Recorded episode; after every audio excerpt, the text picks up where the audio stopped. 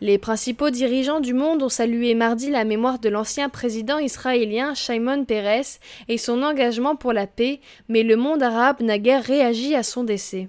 Le président américain Barack Obama a été l'un des premiers à rendre hommage à la vie extraordinaire de notre cher ami Shimon Peres, décédé dans la nuit à 93 ans. Il a été un père fondateur de l'État d'Israël et un homme d'État dont l'engagement pour la sécurité et la recherche de la paix était fondé sur son inébranlable force morale et sur son indéfectible optimisme, a-t-il ajouté.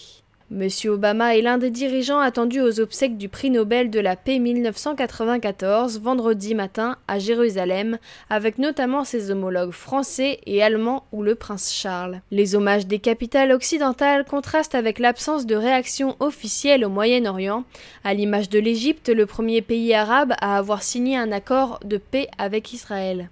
Chez les Palestiniens, le président de l'autorité Mahmoud Abbas a salué en Shimon Peres un partenaire courageux pour la paix qui avait signé les accords d'Oslo avec son prédécesseur Yasser Arafat. Mais un porte-parole du Hamas qui contrôle la bande de Gaza a affirmé que le peuple palestinien était heureux de la mort de ce criminel.